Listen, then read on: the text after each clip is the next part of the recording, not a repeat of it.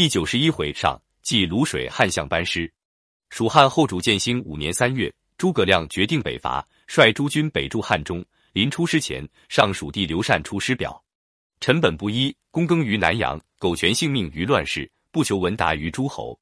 先帝不以臣卑鄙，猥自枉屈，三顾臣于草庐之中，咨臣以当世之事，由是感激，遂许先帝以驱驰。后之倾覆，受任于败军之际，奉命于危难之间，尔来二十有一年矣。先帝之臣谨慎，故临崩继臣以大事也。受命以来，夙夜忧叹，恐复托不效，以伤先帝之名，故五月渡泸，深入不毛。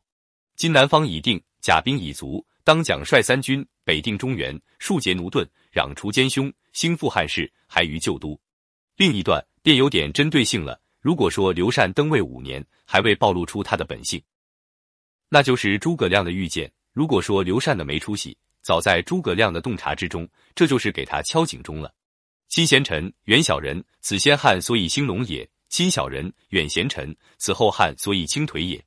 先帝在时，每与臣论此事，未尝不叹息痛恨于桓灵也。侍中、尚书、长史、参军，此悉真良死节之臣也。愿陛下亲之，信之，则汉室之隆，可继日而待也。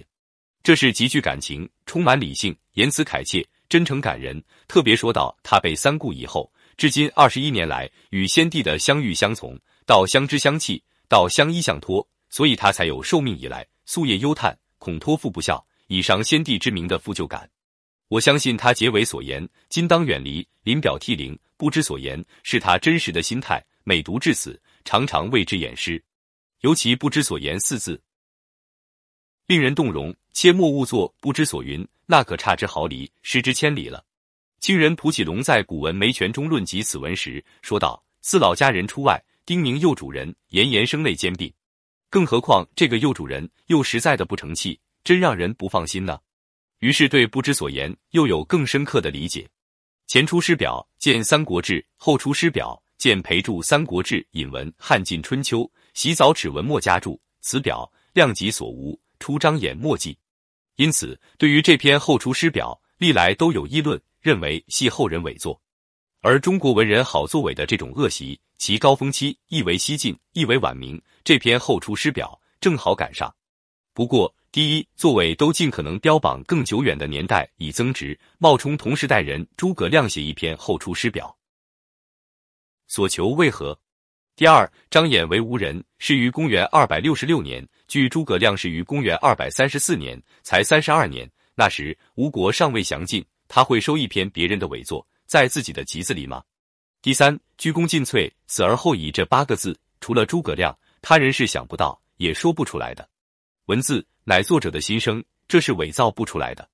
所以写前出师表时的信心满满。与写后出师表时吃了苦头比较不同，情绪有别，笔者认为是正常的。《资治通鉴》载后出师表，应该相信司马光的判断。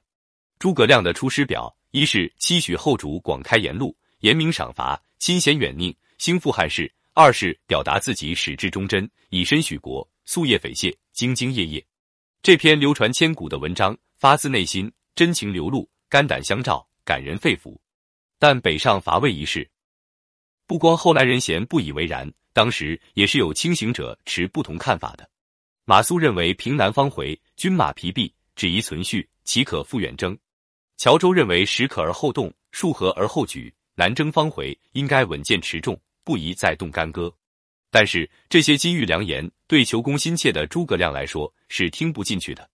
试想，公元二百二十五年七月，平南班师，浩浩荡荡三四万人，车骑万乘，兵马粮草。小型夜宿，那是非常耗精费力的路程。加之逢山开路，遇水搭桥，好容易步履蹒跚回到川中，人还未缓过乏来，马还未卸下鞍来，丞相又要大兴北伐了。即使大家非常服膺你，即使上下都很听从你，但那脸上难色，那话外之音，难道你丞相看不出、听不到吗？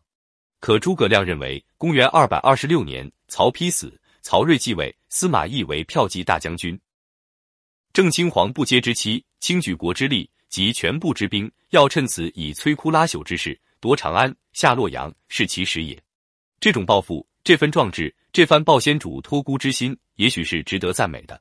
但罔顾弱小实力去诺强敌，以孤注一掷的做法来赌输赢，甚至对他一向提倡的盟友孙吴也不打个招呼，能不为他捏把汗吗？